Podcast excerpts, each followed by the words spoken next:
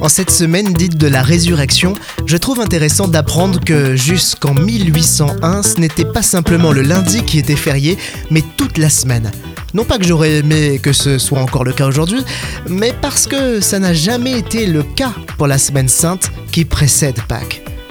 Sans être directement lié à une fête chrétienne, le calendrier choisit donc encore de marquer d'un point d'honneur à rappeler la joie qui découle de Pâques. D'ailleurs, cette semaine est aussi appelée semaine radieuse ou semaine du renouveau.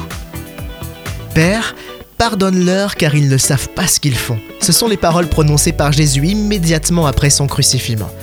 Il demande alors ce pardon à Dieu pour ceux qui ont participé à sa condamnation et à son exécution.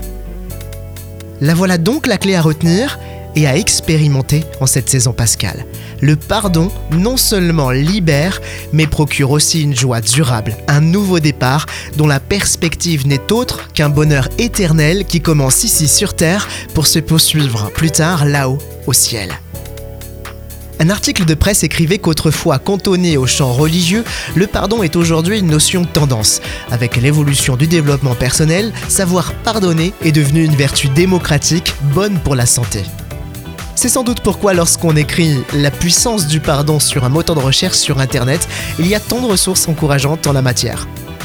Résurrection, joie, radieux, renouveau, pardon, et rien à faire. Certains mots portent en eux une puissante perspective.